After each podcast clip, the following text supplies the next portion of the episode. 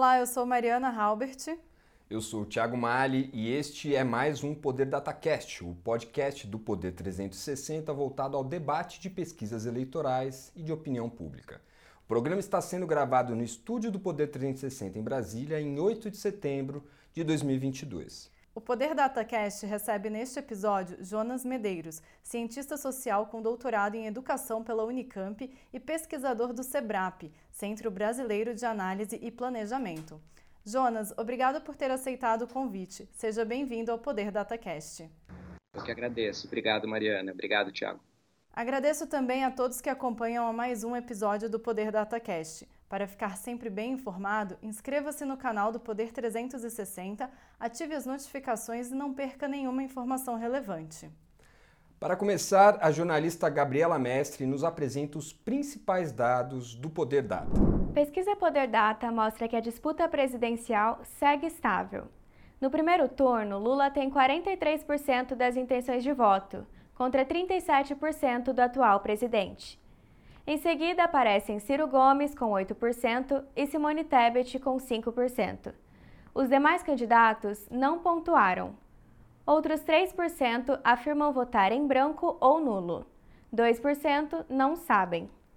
No segundo turno contra Bolsonaro, Lula tem 52% das intenções de voto. O atual presidente marca 40%. A distância entre eles está em 12 pontos percentuais. Há sete dias, o petista tinha 50% ante 41% do chefe do executivo. O Poder Data também perguntou aos entrevistados se sairão de casa para votar no dia das eleições. 87% dos eleitores afirmam que irão votar com certeza. 10% dizem que podem ir, mas não têm certeza. 2% não vão votar. Outros 1% não souberam responder. A pesquisa foi realizada de 4 a 6 de setembro de 2022. O levantamento ouviu 3.500 pessoas em 317 municípios nas 27 unidades da federação. A margem de erro é de 2 pontos percentuais para mais ou para menos, em um intervalo de confiança de 95%. O registro da pesquisa no TSE é BR-03760-2022. Como mostra o Poder Data, o cenário segue estável, mas olhando os detalhes, tem algumas variações importantes. Primeiro, tem um efeito de discreto aumento, se a gente comparar em nível mensal ali, é, do, é, do percentual ali, um aumento numérico das intenções de voto em Simone Tebet, do MDB, e em Ciro Gomes, do PDT.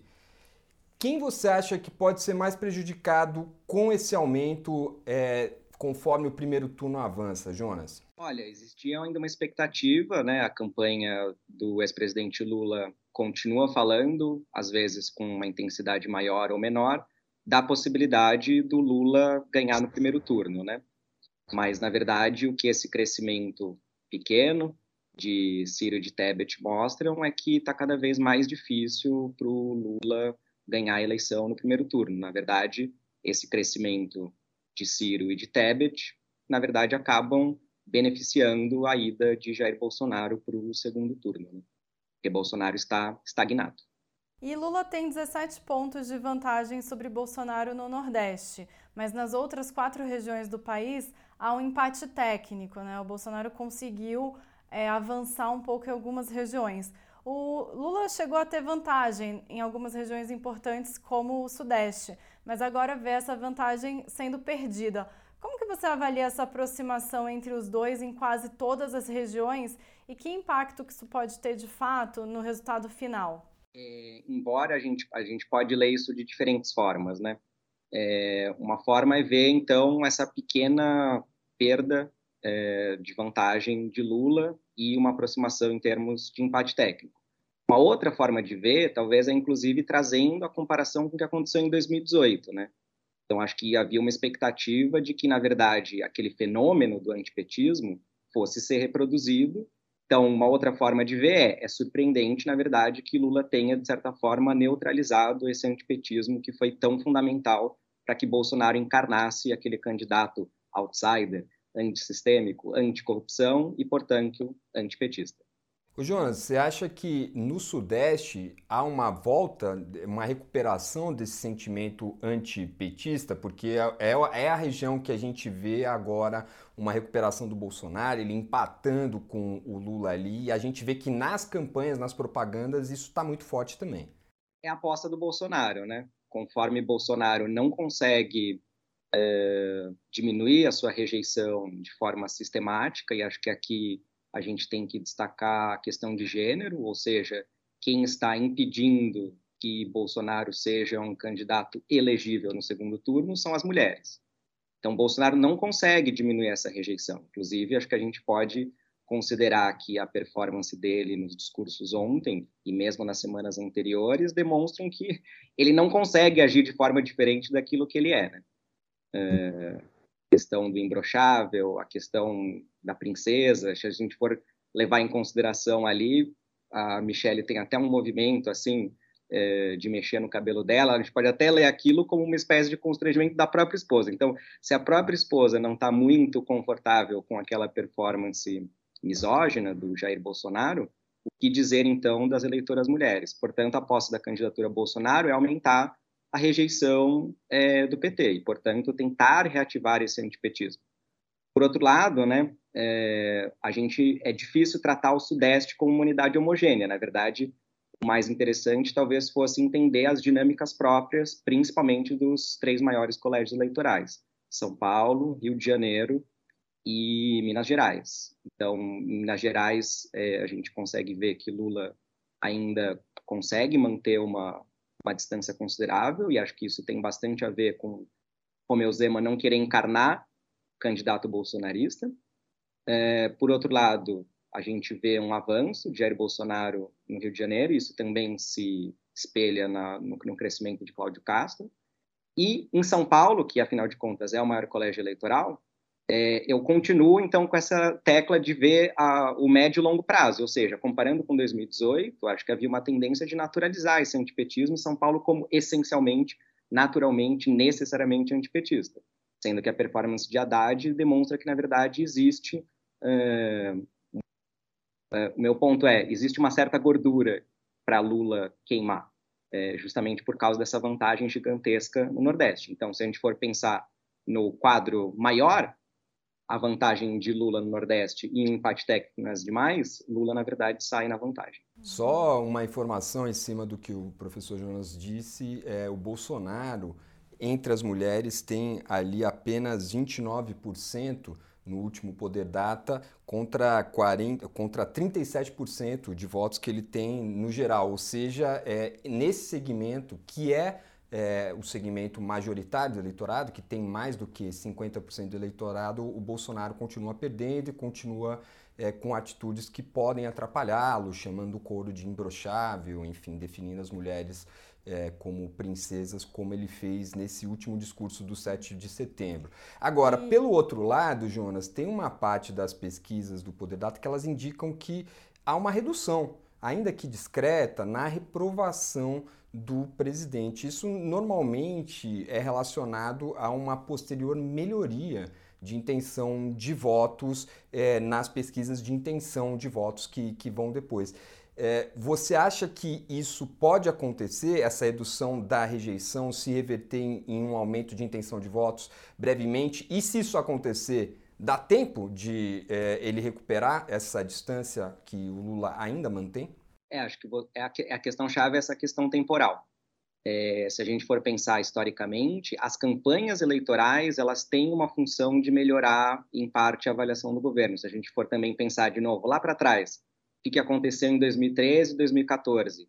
É, a aprovação da Dilma Rousseff sofreu quedas é, consideráveis e a campanha eleitoral, é, tendo à frente o publicitário João Santana, foi capaz de melhorar a imagem do governo é, de forma suficiente para que ela ganhasse de Aécio Neves no segundo turno. Então, acho que tem, um, apesar da resistência de Jair Bolsonaro é, de se adequar à performance que os marqueteiros esperam e propõem, assim como os partidos políticos do Centrão que estão é, apoiando a sua reeleição, é, a campanha tem tido, então, esse efeito. E acho que tem um aspecto, se de um lado o Auxílio Brasil não foi lido pela população de menor renda como algo que fosse capaz de mudar a sua intenção de voto, existe uma ligeira ou ligeiríssima melhora da economia.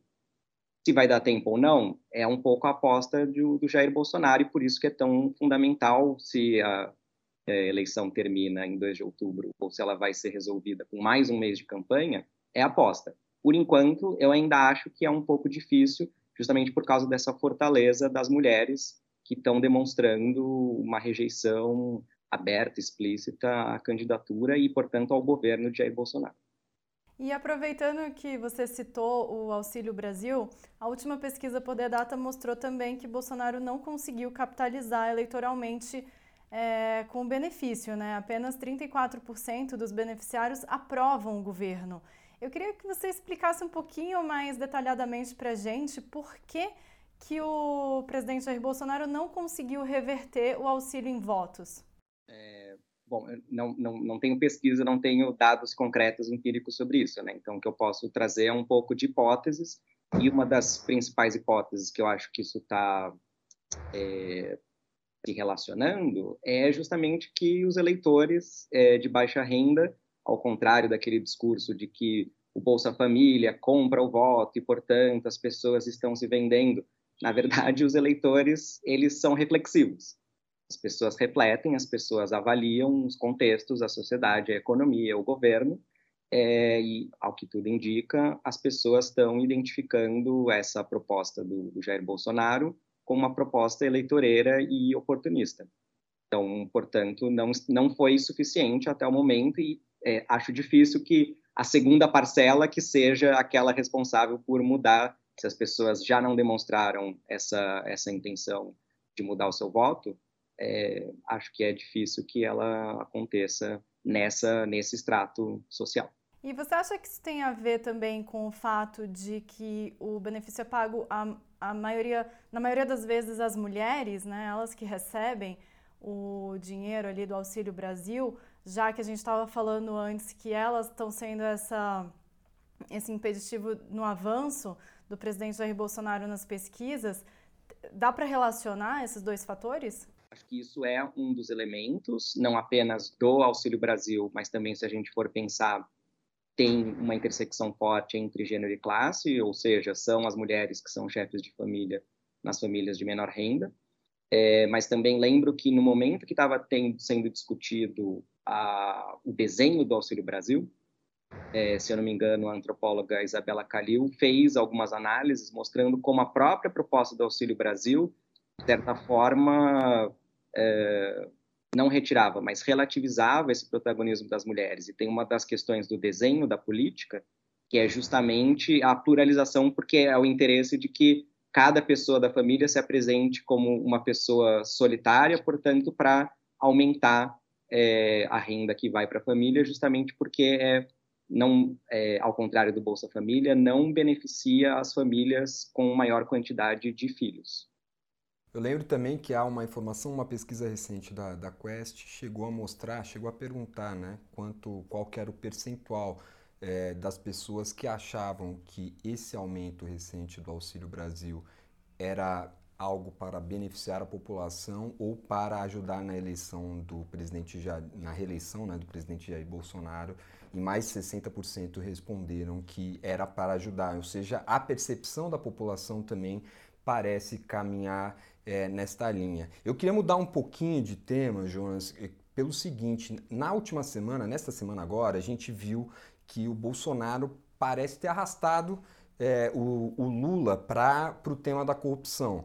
Então, to, tanto as propagandas do presidente Bolsonaro quanto as propagandas do, do ex-presidente Lula tem é, é, usado motes é, em, em, relação à corrupção, no caso do Bolsonaro dizendo que o Lula, indiretamente, né, que o Lula é ladrão, no caso do Lula, lembrando essas reportagens recentes sobre o patrimônio do Bolsonaro, os imóveis é, que teriam sido comprados com, com dinheiro vivo.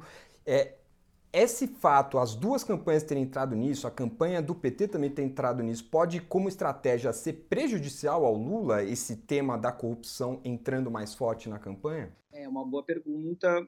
É, eu, é, hipótese também, né? uh, acho que isso, essa mudança da campanha do Lula tem a ver com uma avaliação, uma reavaliação a partir do primeiro debate da Bandeirantes, né? Então, a performance do Lula ali na primeira pergunta do Bolsonaro foi muito ruim. Ele geriu mal o tempo, ele fez uma fala que ele leu um papel repetindo exatamente as instituições que foram criadas, as medidas republicanas, institucionalistas, que ele já tinha lido no Jornal Nacional, e ele deve ter passado mais de dois minutos mudando de assunto. Então, na verdade, ele não conseguiu responder ao tema da corrupção, e é, é, é um pouco inevitável, certo? É essa aposta de Jair Bolsonaro. Se ele não consegue diminuir a sua rejeição, ele vai tentar aumentar a rejeição é, do Lula. Eu acho que tem, uh, ao contrário, por exemplo, da candidatura de Haddad, é claro que Jair Bolsonaro tenta reproduzir aquele antipetismo conectando com a questão da ideologia de gênero, mobilizando temas que são caros é, para os evangélicos. É, mas isso é um pouco mais difícil de colar no Lula. Era mais fácil de colar no Haddad, porque Haddad foi o ministro da Educação, que fez o suposto kit gay, etc. No caso de Lula, a questão central para aumentar a rejeição dele é a questão da corrupção. Ou seja, é um dado que a candidatura de Jair Bolsonaro vai tentar é, aumentar o antipetismo pela via da corrupção. Então, se a gente for pensar, dá para ler de um jeito: Bolsonaro conseguiu arrastar Lula para o tema da, da corrupção. A outra forma de ler isso é: bom, é, talvez seja mais produtivo equiparar no sentido de que Jair Bolsonaro, quando diz que não existe nenhum caso de corrupção no seu governo, ele mente. Então, trazer os casos de corrupção que envolvem não apenas o governo, mas a família Bolsonaro, também talvez seja uma situação, de certa forma, quase inevitável para a candidatura de Lula. Mas você consegue ver um avanço, tanto para um quanto para outro, no convencimento do eleitorado, ou os dois vão bater nessa tecla e, e os eleitores vão continuar com as suas preferências como estão hoje? A impressão é que existe uma certa uh, perda de centralidade do tema de corrupção para que os eleitores decidam o seu voto, em comparação com 2018. Em 2018, essa foi a grande questão, junto é, com outros temas que foram mobilizados pelo Jair Bolsonaro, como questão de comunismo, ideologia de gênero, etc. É, nesse caso, a gente está saindo de uma situação de pandemia, de crise econômica, então é, minha aposta seria um pouco que, se por um lado o tema da corrupção é um pouco inevitável, por outro lado, talvez ele tenha perdido a centralidade, principalmente em comparação com a eleição passada. Ainda em cima é, um pouco disso, dessa centralidade dos temas e do anti-lulismo que os bolsonaristas é, tentam promover, é, um artigo recente que você publicou no Poder 360 traz essa argumentação de que o que uniu as pessoas na Avenida Paulista, onde você acompanhou as manifestações do 7 de setembro, foi o antilulismo. Agora, qual que é o impacto eleitoral disso para o Bolsonaro no sentido de que isso é um tema já caro a quem já vota nele? O Bolsonaro está precisando ampliar é, a, o, o, os estratos do eleitorado que votam nele. Por que, que ele está apostando, ou por que, que as manifestações, os atos estão seguindo algo que parece não furar a bolha, Jonas? Há um sentido nisso ou isso pode ser um erro estratégico também no sentido dos apoiadores do presidente Bolsonaro? Eu diria que é menos um erro estratégico dos apoiadores e mais um erro estratégico do próprio núcleo da campanha. Então, Jair Bolsonaro tem uma identidade política, um estilo retórico, uma estratégia discursiva. Ele não consegue não ser ele. ele tem um sentido, uh, inclusive minoritário, nesse sentido de falar para a própria base. E ele, a, a questão, é, do ponto de vista dele, ele acha que isso é racional porque ele foi eleito em 2018 exatamente dessa forma. Só que a questão de contexto mudou. O contexto em 2018 era muito específico e essa retórica antissistêmica, ou seja, existe um sistema corrupto, comunista, que está acabando com o Brasil, essa nação cristã com determinados valores. Isso funcionou em 2018, né? Esse estilo retórico que a gente pode dizer de uma forma bastante simplificada de politicamente incorreto é, foi, foi útil, funcionou para Jair Bolsonaro. Ele conseguiu, a partir dessa lógica minoritária, formar uma maioria eleitoral. A questão é que ele é isso. Então, acho que não é tanto dos eleitores, os eleitores, os eleitores, os apoiadores estão respondendo a esse chamado minoritário de, de Bolsonaro. Então, nesse sentido, é, várias das ações da, da, da, candidatura de Jair Bolsonaro não conseguem, por isso que eu também usei o seguinte termo é, no artigo, a candidatura de, de a reeleição de Jair Bolsonaro está numa encruzilhada. A encruzilhada é, é não parece ser possível ele estar numa situação beirando um candidato inelegível. E ele não toma as atitudes necessárias de acordo com os seus próprios marqueteiros e apoiadores do sistema político tradicional, dos partidos do Centrão, é, para fazer esse aceno para formar aquela maioria que ele foi capaz de formar em 2018. Ele acha que ele achou a receita em 2018, ele está repetindo a receita. É, até o momento, isso parece não apontar num sentido de, de ampliação. Você acompanhou também é, atos do, do ex-presidente Lula, se eu não me engano, em Belo Horizonte, né?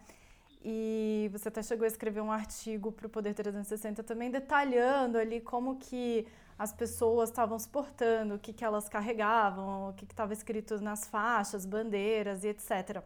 É, o ex-presidente Lula também tenta avançar é, a, além desse eleitorado já consolidado para tentar vencer no primeiro turno, mas ele também parece não conseguir conquistar esses 5% a mais ali, basicamente, que ele precisaria ter. Como é que ele também, né, o Lula pode avançar, né, sair um pouco da bolha dele, pelo que você tem visto? É, é um pouco, é, eu fiz essa um, um, pouco provocação no artigo de que o comício do Lula em Belo Horizonte não conseguiu resolver muito bem a relação entre passado e futuro. Então, Lula parece apostar todas as fichas em dizer, gente, eu fui o melhor presidente do país, eu sei, eu já fiz, contem comigo, eu sei como fazer. Só que a questão é que o Brasil mudou. A economia mundial mudou, o orçamento público mudou, a relação entre Congresso e Executivo mudou, é, então, uma das formas que eu vejo que é um pouco essa dificuldade, né, onde que é, Lula poderia aumentar, né, que é um pouco que eu acho que a, a campanha do Lula está tentando fazer, que é antecipar o pedido de voto útil, principalmente dos eleitores de Ciro. Os eleitores de Ciro, é, pelo que eu acompanho, eles é, acreditam que Ciro é o único candidato que tem projeto de país. Ele tem propostas concretas. E o Lula joga o jogo contrário. Ele, inclusive, fala isso nas sabatinas, ele fala isso nos debates. Nas sabatinas, ele falou explicitamente: o PT criou a tradição de seguir a lista tríplice. Não vou assumir esse compromisso. É, a jornalista pergunta: mas você se compromete com fazer um ministério com paridade de gênero? E não é uma coisa de outro mundo. Diversos países já fizeram isso. Exemplo: Canadá e Chile. Simone Tebet fez um aceno mais progressista do que Lula. Lula se recusou e nem conseguiu dizer é, ele poderia ter seguido outros caminhos. Ele poderia ter falado, não me comprometo, mas veja, eu vou recriar, que são propostas, são algumas das propostas concretas de restaurar o passado dos governos do PT. Vou recriar o Ministério, a Secretaria de Política para as Mulheres, vou recriar o, a Secretaria de é, Políticas Raciais, criar pela primeira vez o Ministério dos Povos Originários. Ele nem foi capaz de fazer esse compromisso público de propostas que, então, ele acena pouco para propostas concretas. Então, simplesmente fazer a proposta de que ele vai repetir o passado, isso até o momento tem sido a maneira dele, de certa forma, jogar parado, não vai permitir ele aumentar a intenção de votos a ponto de conseguir conquistar esses eleitores do Ciro que acreditam é, em programa e propostas concretas. O Jonas, é, uma coisa que a gente é, observa é que é, há, uma, é, há essa dificuldade do, do, Lula de conseguir avançar nos votos do Ciro. O Ciro parece é, estar, de alguma forma, se consolidando ali na, na votação. Mas, por outro lado, é, várias pesquisas mostram uma diferença entre o que o Bolsonaro obtém de percentual de intenção de voto no primeiro turno e no segundo turno muito pequena. Parece que quem vai votar no Bolsonaro já vota no primeiro turno, senão não, não votará no Bolsonaro no segundo turno. Uma diferença, às vezes, de um ponto, dois pontos, no máximo três pontos. A, ao que você atribuiria isso, Jonas? É, hipótese também, né? Eu acho que, na verdade, a questão central é que, entre as quatro principais candidaturas, a candidatura de Jair Bolsonaro, para usar o termo que ele próprio utiliza, costuma jogar fora das quatro linhas da Constituição. Então, a candidatura de Lula, a candidatura de Ciro e a candidatura de Simone Tebet, mesmo com as suas diferenças internas, têm um compromisso com a Constituição de 88. Isso significa também um compromisso com direitos sociais, educação pública, saúde pública, pensar o governo como não um lugar. Jair Bolsonaro tem uma concepção contrária. Jair Bolsonaro tem uma concepção de que o IBAMA combater o desmatamento ilegal é abuso do Estado. Na verdade, o eleitorado também tem uma leitura de que a candidatura de Jair Bolsonaro está, é, tá, de certa forma, em outro campo político, em outro campo é, que, de certa forma, antagoniza com relação à democracia que foi consolidada a partir de 1988. E, Jonas, eu queria só voltar um pouquinho na questão do voto útil que você comentou antes, é, em relação ao eleitorado do Ciro, né? O Lula tentar fazer essa campanha de voto útil para atrair o eleitorado do Ciro. Mas eu queria entender como que o, a campanha pode fazer isso, pode convencer esse eleitor do Ciro, se num primeiro momento o coordenador é, de comunicação da campanha é, publicou no Twitter quase que um ataque ao Ciro, se outros petistas também criticam abertamente o Ciro, né? Então como é que convence o eleitor que hoje prefere o Ciro Gomes a já dar um voto no primeiro turno para o Lula? É, eu tenho, é engraçado isso, né? Porque eu vejo um pouco a reação ao debate, ao primeiro debate da, da Bandeirantes e de outros órgãos, né? É, a maioria das pessoas leu a performance do Lula como um aceno a Ciro. Mas, na verdade, se a gente for ver exatamente o que, aconteceu, o Lula começou muito bem, sorridente, né? É o que o próprio Ciro depois fala, nossa, Lula é um cantador de serpentes, ele tem a retórica, ele é sedutor, mas aí o que, que o Lula fez? Logo em seguida ele falou: Eu espero que você não vá para Paris, Ciro. Então, nessa, ele já plantou. Se ele está fazendo um aceno, ele não pode. E, na verdade, do ponto de vista do eleitorado já convicto, o Lula lacrou. Lula mandou bem, mas na verdade ali ele mandou um sinal, ele não se conteve, né? Ele não se conteve. Ele buscou fazer o aceno, buscou fazer a ponte. Mas eu estou falando, eu também acho que a gente, o que eu, minha hipótese aqui seria a seguinte: uma coisa é relação entre Lula e PT de um lado e Ciro de outro. Outra coisa é a relação da candidatura de Lula com os eleitores de Ciro. A minha impressão é que a relação é, com o Ciro Gomes é, está, do ponto de vista de Ciro, num rompimento, não é um ponto de não retorno, e do ponto de vista da candidatura de Lula e do PT, está na iminência de ser o ponto de não retorno. Porém, por outro lado, se a gente for olhar a base, os eleitores, os eleitores estão demonstrando, é o que vocês mesmos falaram. Então, na passagem do primeiro para o segundo turno, os eleitores de Ciro eh, estão demonstrando uma abertura, apesar do Ciro estar embarcando cada vez mais num discurso, numa retórica antipetista, eh, os eleitores demonstram que, num segundo turno, eles embarcam na candidatura de Lula. Então, por isso que eu insisto que esse eleitorado do Ciro é um eleitorado é, programaticamente mais exigente. Acho que esse, esse, seria a chave. Então, só que Lula bate nessa tecla é, de restauração do passado. E restauração do passado é impossível. N não, não basta dizer vou repetir os anos dourados. Porque se você não diz como você vai lidar com uma economia sem, um, é, pós-pandemia, dois, num contexto de guerra da Ucrânia. Três, num contexto que não existe boom das commodities. Além disso, a questão do orçamento secreto. Os candidatos costumam dizer: não, eu vou abolir o orçamento secreto, como se fosse uma questão de mágica e não como uma questão de uma negociação dificílima. Último ponto: a questão dos, é, das milhares de militares que estão em cargos é, no, do governo em Brasília. Como que Lula vai resolver cada uma dessas questões? Então, o eleitorado de Ciro vota em Ciro porque eles acreditam que Ciro apresenta um projeto de país, um programa, propostas concretas, constitucionalização da renda mínima, etc, etc. A candidatura de Lula é muito reticente em fazer compromissos explícitos com propostas concretas que digam como ele vai concretizar essa restauração da esperança no futuro. Falta falar sobre o futuro, concretamente. E até o momento, Lula não foi exatamente capaz disso, portanto, eu acho que não tem sido capaz de uh, seduzir esse eleitorado de Ciro, antecipando o voto útil para o primeiro turno. Chega ao fim mais uma edição do Poder DataCast. Obrigada, Jonas Medeiros, por ter aceitado o nosso convite. Agradeço o convite, foi um prazer. O conteúdo do Poder Data não acaba aqui. Acompanhe reportagens sobre os levantamentos a cada 15 dias no jornal digital Poder 360. Não se esqueça de se inscrever no canal e ativar as notificações. Assim você não perde nenhuma informação relevante. Obrigado a você que nos escutou e acompanhou em mais um episódio. Até a próxima!